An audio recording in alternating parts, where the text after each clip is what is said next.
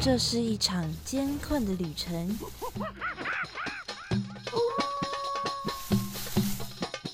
也是一场精彩绝伦的冒险。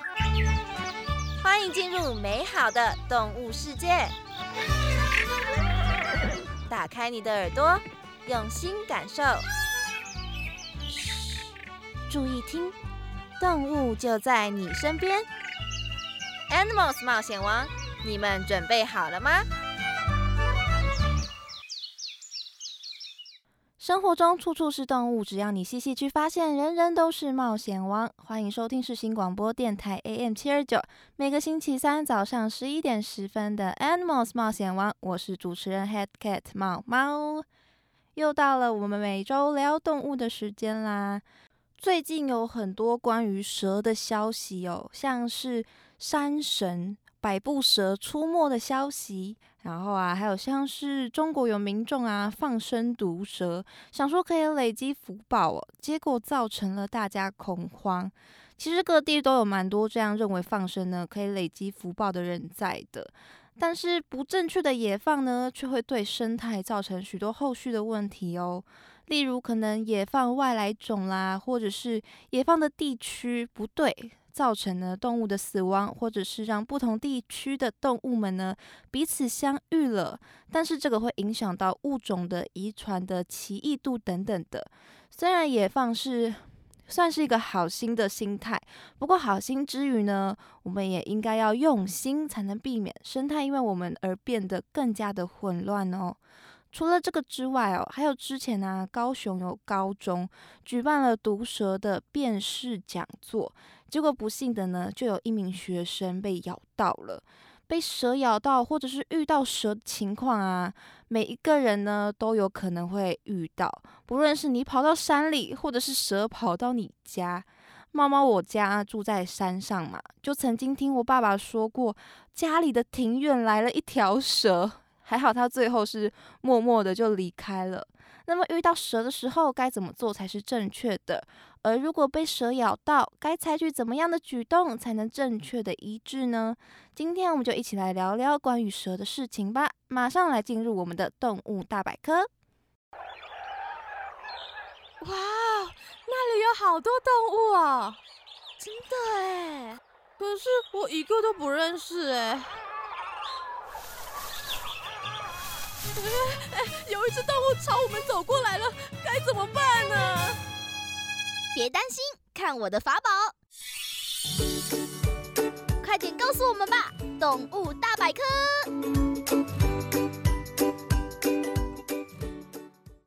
陆地上有蛇，水里面也有蛇哦，就是海蛇们。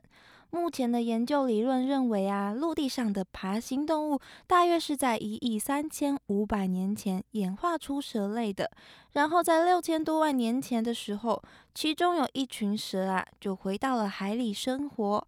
不过在三千多万年前已经全数的灭绝过了，直到一千五百年前。在澳洲或者是东南亚陆地栖息的一群属于蝙蝠蛇科，也就是眼镜蛇科的蛇类哦，又再次的回到海中生活。它们也就是现在海蛇的祖先，所以海蛇现在也被归类在眼镜蛇科底下的哦。全世界的海蛇啊，总共有七十几种，大部分呢都是属于有毒性的，而且是非常非常的毒，是排名在全世界最毒的蛇的前三名之中的哦。不过还好啦，海蛇通常都是非常温驯的，绝对不会随便主动攻击你。他们可能会比较希望把自己的攻击的体力呢放在捕捉猎物上面。海蛇他们最喜欢吃的啊，就是跟他们一样长长的海鳗了。他们也非常喜欢吃鳗鱼哦，甚至是看起来很凶的海扇，他们也照吃不误，直接一口吞掉，感觉吃的超级饱、超级满足的。不过，虽然海蛇不会主动攻击你，但是如果在海里面或是海边看到它们呢，最好我们还是让它们静静的游过去就好了，不要随意的接近或碰触哦。海蛇依据栖息环境不同啊，可以分成真的海蛇跟扁尾海蛇两大类。真海蛇呢，指的是已经完全的脱离陆地，一生呢都在海里面生活的海蛇。它们除非是被渔民捕获啊，或者是被海浪冲上岸，不然呢，不太可能会跑到陆地上面生活。真海蛇呢，都是卵胎生的，它们是会直接产下小蛇宝宝的哦。是不是有点颠覆我们的观念？不是所有的蛇都是卵生的哦，陆地上也有卵胎生的蛇类，像是茶斑蛇、赤腹游蛇等等的，都是会直接生出小蛇的哦。而另外一种扁尾海蛇呢，则是生活在比较靠近海岸的地方，或者是浅滩的地带，是属于两栖类的水蛇。它们因为有着宽阔的腹鳞，所以也可以在陆地上活动，在陆地上爬行。相反的呢，它们尾鳍的构造哦，比较发展的不完全，所以在水里面的行动能力就略逊于完全水生的海蛇啦。扁尾海蛇哦，大多都是上岸产卵的。另一方面来说啊，完全水生的海蛇啊，是不能上岸的啦。它像桨一样扁扁的尾巴呢，跟它的腹部构造已经不利于它在陆地上爬行了。虽然说海蛇呢有一部分已经不能上岸了，但是陆地上的蛇啊，却个个都是游泳的高手哦。看着它们细细长长、非常光滑的身体，就知道哦，游泳对他们来说不是太难的事情。蛇除了喝水之外哦，在蛇蜕皮的期间。水还能够帮助蛇更容易让旧皮跟新皮分离，把旧皮磨破退开哦。台湾的蛇类啊，几乎每一种都会游泳，唯一的例外呢就是盲蛇。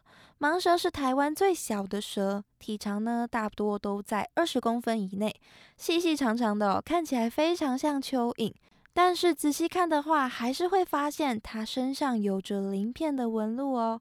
而它们呢，跟蚯蚓一样哦，都是喜欢躲在地底下或者是树木、石头底下的地方生活的。所以盲蛇的“盲”字啊，是名副其实的视力退化，看不太到的哦。盲蛇还有另外一个很特别的点，就是它们可以个体繁殖哦。也就是说啊，母蛇只要单靠自己就可以产下足以生出小蛇的卵了，不需要跟公蛇做结合。这样的特性真的非常的特别哦。包含盲蛇在内，台湾总共有四十六种陆栖的蛇类，包括了台湾特有种的蛇类，还有十六种呢是有毒的蛇类。而其中啊，最有能力威胁到我们安全的，也就是我们常常听到的那六种：雨伞节、龟壳花、眼镜蛇、赤尾青竹丝、百步蛇跟锁链蛇。这六种毒蛇啊，不外乎就是因为它们的毒液注射量最多、毒性最强，或者是栖地呢跟我们活动的范围有大量的重叠，所以才得到了台湾六大毒蛇这样排名的殊荣哦。而今天，我们就来带大家一起熟悉一下台湾的毒蛇吧。首先，我们来先认识龟壳花。妈妈，我小时候有一次啊，跟家人来到一个隧道的景点里面哦，想要进去逛逛，结果被告知说啊，里面有龟壳花，不能进去。我那个时候其实朦朦胧的，好像知道它是一个什么样的动物。但是我下意识想说，还以为是乌龟什么的，叫做龟壳花。之后呢，我才知道原来它是毒蛇。龟壳花它是出血性的蛇类哦，它的头呢是很典型的三角形，头顶啊会有一些花纹，身体呢是褐色或是红褐色的。最具代表性的花纹呢，就是它的背部中间呐，从脖子到尾巴都有着大小不一的菱形波浪状的深褐色斑纹，它的斑纹是相连接起来的哦。龟壳花啊，它广泛的分布在全台中低海拔的地区，出没在丘陵啊等等的浅山的环境当中。因为它们主要都是吃老鼠啊、青蛙等等的小型动物，所以呢也会出没在耕地或者是果园的地方出现，跟我们的生活范围哦重叠性很高哦，相遇的机会呢也很高。龟壳花它的性情呢，比起其他蛇类来说是比较暴躁一点。当它警戒的时候啊，会把身体的前半段盘起来，把头抬高，方便它攻击或者是逃跑。但是这个动作啊，只是它警戒的动作，并不是说它做了这个动作就一定会攻击你。所以只要我们留意的观察四周，遇到的时候哦，不要主动的攻击它，它其实就不太会主动攻击你喽。在台湾呢，除了龟壳花之外，还有其他三种也叫做龟壳花的蛇类哦。另外啊，还有拟龟壳花、阿里山龟壳花，又叫做马家山龟壳花，还有菊池式龟壳花。这四种蛇类的名字里面都有龟壳花。其中呢，拟龟壳花跟龟壳花的花纹啊，长得是最相似的。毕竟就叫做拟龟壳花嘛，它就是拟态成有毒的龟壳花。而另外两种颜色呢，跟花纹啊，都跟我们熟悉的龟壳花不太一样。拟龟壳花它是有后沟牙的蛇类，它的上颚后方呢进化出的牙齿啊，方便它可以更稳固的咬住猎物。类似无钩槽，也就是没有毒牙的蛇类，但是它其实是有些微的毒性的，但是对人体的危害不大，所以其实我们通常会把它视为是无毒的蛇类。而其他三种龟壳花呢，都是确定是有毒性的哦。但是除了我们认识的龟壳花跟拟龟壳花之外，阿里山呢跟菊池氏都不太常见，所以大家不用太担心哦。接着呢，我们来介绍眼镜蛇。眼镜蛇其实 看着看着也蛮可爱的哦。眼镜蛇是神经性的毒蛇，它的特色花纹呢，就是在它张开的脖子上面有一个很像眼镜的图案。也有人说很像无尾熊的脸哦，仔细看的话，其实也还蛮像的。眼镜蛇啊，它平常并不会把它的颈部给张开，但是我们还是可以看到它明显大于它头部的颈部跟它背上的眼镜的花纹。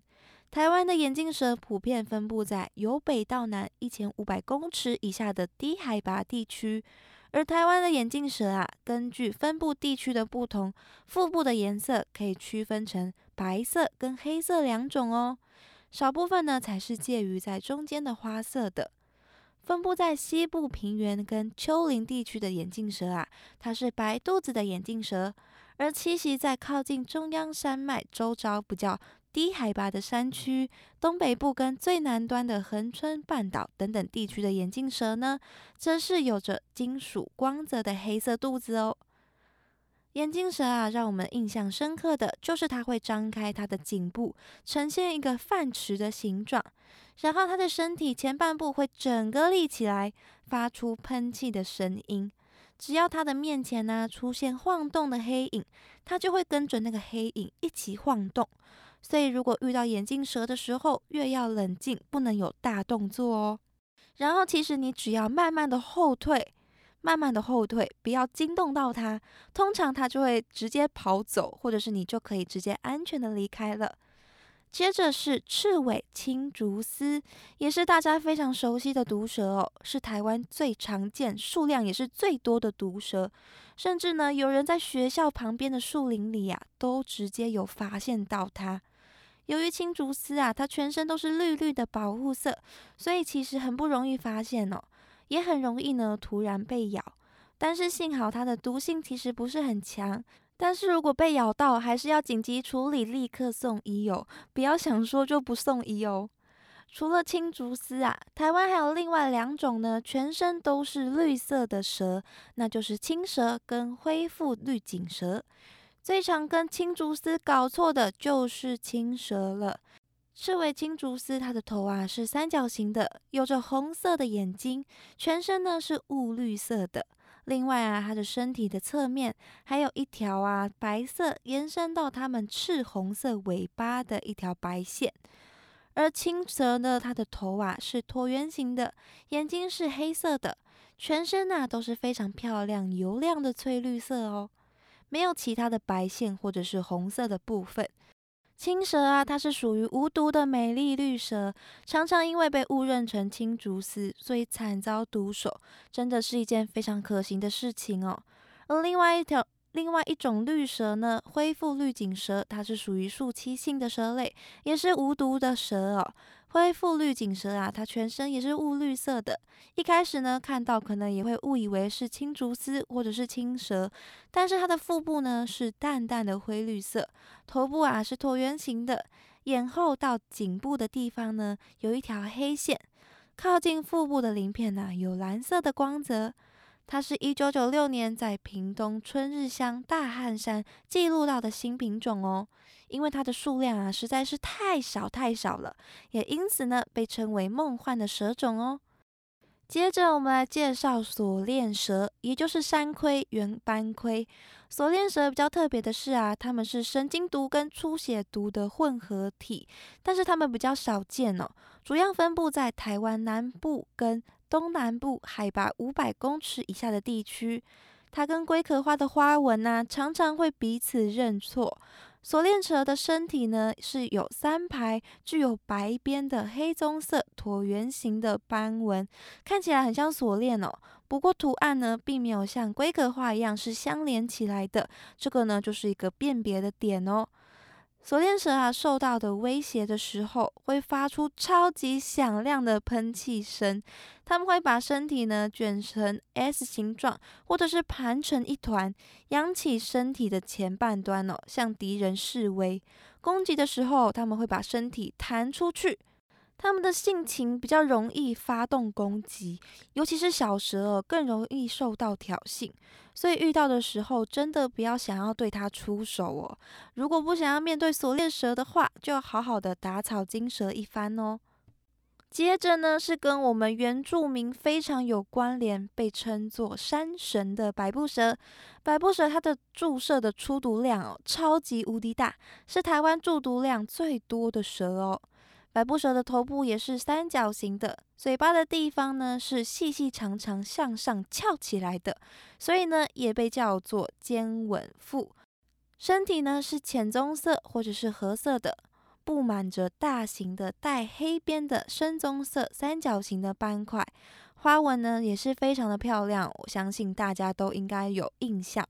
百步蛇分布在五百到一千公尺中海拔地区的地方，栖息在山区或者是丛林带，在受到威胁的时候会盘成一团，呈现一个戒备的姿态哦。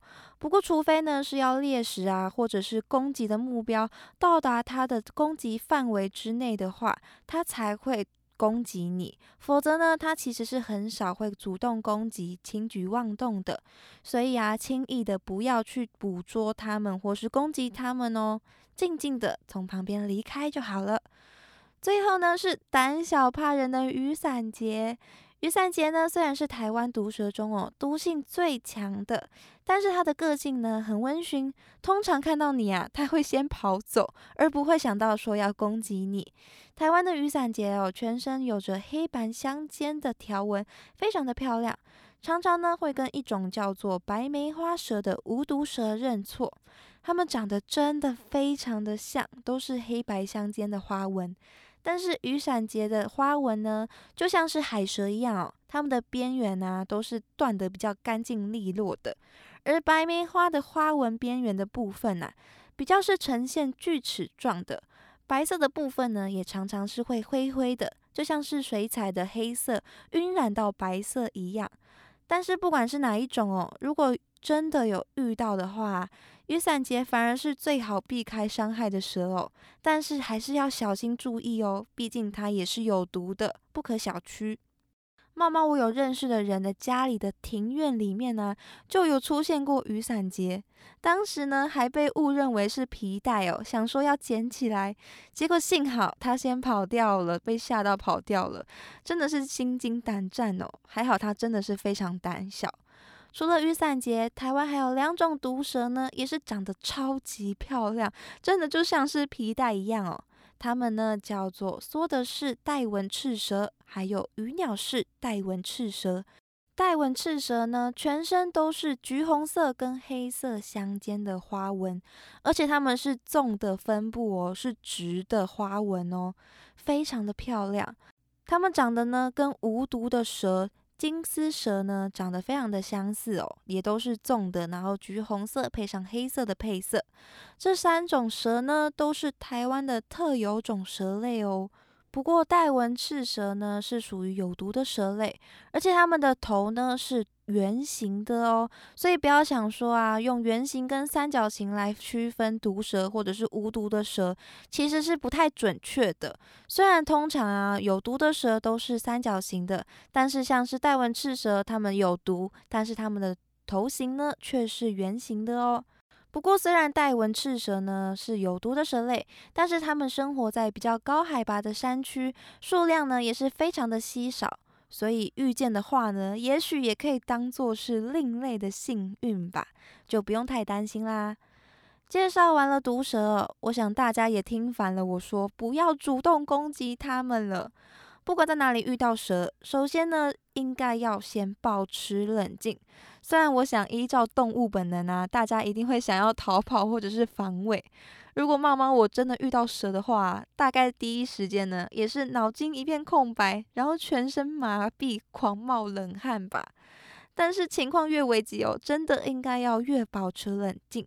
最重要的是，不要让蛇觉得你有想要攻击它的嫌疑，像是动作太大，或者是真的拿武器要攻击它们。他们觉得受到威胁哦，才要想去攻击你嘛。他们本身其实也是非常害怕你的，所以打草惊蛇这个词啊才会存在，就是你要去提醒他们你要过去了。蛇得到了你的提醒，他们就会先逃跑喽。所以蛇啊，其实真的一点也不可怕，可能只是因为我们不常跟它们接触，所以内心才会觉得害怕。而除了在野外遇到蛇啊，蛇呢也有可能会误闯到我们的家里面。它们误闯到我们住家，大多是为了要觅食。如果在家里面有发现蛇的话，林务局有教大家一些方法来驱蛇。首先还是要保持冷静啦。再来呢，就要判断这种蛇的种类还有大小。如果是像眼镜蛇或是雨伞节，或是体型比较小的蛇类的话，可以拿扫把跟本机把它扫起来，放到户外，或者是放到有盖的垃圾桶里面。记得呢，扫进本机之后啊，还要继续用扫把把它压制住哦。另外，也可以准备虾笼放在角落里面，让蛇呢自己跑进去。不过，我想一般家里面。要有虾笼的这个物品的几率比较小一点哦。如果大家家里是住在山上啊，或是不放心的朋友们，当然也是可以备着以备不时之需啦。那么住在高楼层的朋友们，不要以为没有你们的事哦。别忘了蛇啊也是会攀爬的，所以如果啊你们在高楼层发现到蛇的话，就不用太惊讶啦。记得哦，要依照刚刚说的那些方式来把蛇驱除哦。那如果是遇到比较大型的蛇，或者是像我一样哦，比较胆小，不敢主动靠近蛇的人呢，这个时候就需要通报相关单位来帮忙协助啦。目前呢，好像只有新竹市是通报消防队的，其他的县市呢，则是规划到农业局的部分，大家可以上网查查看哦。不然的话，也是可以直接拨打市民专线请求协助。住在台北的话，就拨打一九九九。那他呢就会帮你联络到相关单位了。而在等待人员过来帮助我们的同时呢，我们有个非常重要的事情要做，那就是把蛇给牢牢的盯紧，一定要盯好蛇哦，跑到哪里去了？不然等到捕蛇人员来之后，还要把你整个家里翻过一遍才能找到那条蛇，会花费哦非常多的时间。而我们传说中用来驱蛇的雄黄、石灰或者是鹅粪，这些呢都证实了对于驱蛇是没有效果的。所以遇到蛇的时候就不用考虑这些东西的帮助了，打电话请专业人士才是最有效果的哦。那如果是在野外遇到蛇的话，你只需要保持冷静，慢慢的后退，绕过它离开就可以了。就跟之前说的一样哦，蛇其实不太会主动攻击你，他们最多就是虚张声势一下，装个凶而已。但是这个前提呢，就是你有注意到蛇在旁边，所以为了预防啊，必须要准备好穿着的装备，还有一根可以打草惊蛇的木杖，真的应该要好好的提醒一下蛇，也帮助到我们自己哦。那如果真的很不幸的我们被蛇咬了，这个时候呢，我们就可以采取一些步骤来帮助我们抑制毒素。首先，最重要的当然还是不要惊慌。如果真的忍不住哦，受到惊吓的话，千万还是要在慌张之余呢，记得要记下那条蛇的特征。如果可以用手机拍下来或录影的话呢，当然更好，这样才能在第一时间确认要注射哪一种蛇的血清哦。乱施打血清是很危险的事情哦。再来呢，需要把会束缚住身体的物品拆掉，像是戒指、手表等等之类的。因为有些蛇的毒液啊，会造成伤口肿胀，另例如青竹丝、龟壳花、白布蛇等等的毒蛇哦，它们的毒素呢，很容易会造成皮肤或者是组织肿胀坏死。所以如果有任何束缚住的东西的话，都要立刻的拆除掉，避免啊肿胀之后啊束缚物会卡住，压迫到我们的血液循环哦，加速组织的坏死哦。除了要避免束缚物的压迫之外呢，也不能对伤口冰敷或者是使用止血带，因为肿胀啊已经造成血液循环变差。如果我们还冰敷或者是使用止血带的话，就会让血液循环更差。止血带的使用如果不恰当的话，还可能会让自己受到更大的伤害，所以千万不要轻易的尝试哦。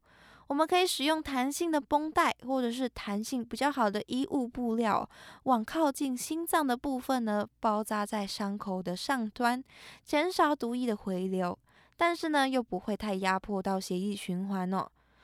而伤口如果是在手臂上的话，应该要让伤口的位置低于心脏，让血液哦不要太快的回流到身体里面。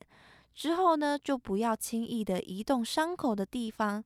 或许呢，可以拿个板子啊，固定一下。简单来说，就是一切会加速血液循环的事情呢，都不能做。当然，也不可以想说要喝酒杀毒喽，这样只会让毒液扩散的更快而已。也不要随便的抹药哦，或是把其他的东西放在伤口上面。一般呢，我们在电视上或者是听人家说，如果被蛇咬了，就要把伤口切开，让毒液呢可以流出来。还可以呢，用嘴巴把毒液吸出来，这些都是我们一直以来信以为真的观念哦。但这样其实是蛮危险的举动哦，因为吸毒的人啊，如果嘴巴或者是食道里面有任何的伤口，可能呢就会把毒液也传染给对方，或者是让自己也二次感染。而如果切开伤口的话，可能就会造成伤口面积更大，增加感染的风险哦。也不建议局部注射抗毒的血清，因为可能会造成肢体末端的坏死，而且局部的吸收状况啊，常常也是不太理想的，会影响到疗效的。所以，如果被蛇咬到，最主要要做的事情只有三项。第一点呢，就是记录那条蛇的外貌特征，如果蛇跑太快哦，至少也要记住颜色。第二点，去除会束缚住伤口的饰品。等等的物品，以免伤口肿胀卡住。第三点呢，就是要尽快打一一九求救，最好呢是不要自己开车到医院啦，因为如果乱动的话是会很危险的哦。然后呢，最后要记得啊，伤口一定要低于心脏，不要把手举高哦。在被送往医院之后啊，我们都知道要注射血清。一般呢，我们都只知道这个救命的血清是拿毒蛇的毒液来制作的，但是应该很少有人知道哦，拿到毒液之后的后续动作是怎么样的吧？为了要产生啊抵抗毒性的抗体，所以我们要把拿到的毒液注射到体内，让身体呢产生抗体，而这会让我们取得抗体的大工程就是马。马是最常拿来制造抗体的动物。马的血清呢，已经被用在破伤风、SARS 等等的疾病症状的治疗了。而毒蛇血清的抗体啊，也是仰赖马来制作的哦。当我们的采集人员采集完毒蛇的毒液之后，就会把蛇毒冷冻干燥成粉末，这样才能够确保蛇毒的活性。而这个时候，当然也不会直接就把蛇毒原封不动的注射到马的身体里面啦。研究人员会先对蛇毒呢进行减毒的过程，让毒性没有那么强大，不然蚂蚁会受不了的。等到注射过程结束之后啊，就会等待马匹们的身体制造出抗体来免疫毒性，然后再进行适量的抽血。但是血里面呢，还是有很多复杂的成分在的。所以，为了分离它们，好取出血清的部分，抽出来的血呢，需要先放着，等它沉淀，然后采取上层的血浆哦，再进行多次的处理，才能够得到真正分离出来有抗体的血清哦。之后就会有伟大的小白鼠来为我们进行把关的工作啦，才能够真正的确认哦，这是拥有足够抗体的血清。在这之后啊，又经过了一些复杂的程序之后，就成为了医治我们救命用的毒蛇血清啦。制造毒蛇血清啊，除了辛苦的研究人员，还有我们的幕后大功臣马匹跟小白鼠，没有他们两位的奉献帮忙哦，我们也没有办法提取到抗体。当然，当然还有我们最主要的毒蛇本身啦。其实采集毒液这个动作对于蛇来说消耗是非常大的，它们捕猎赖以为生的毒液啊，对蛇来说也是非常珍贵的哦。毕竟身体用完了之后还要制造嘛，所以血清的产生啊，这样看下来，除了知道它是个大很浩大的工程之外呢，对于动物来说也是非常牺牲的，也多亏了他们的帮忙啊，我们才能拥有这样的保命血清。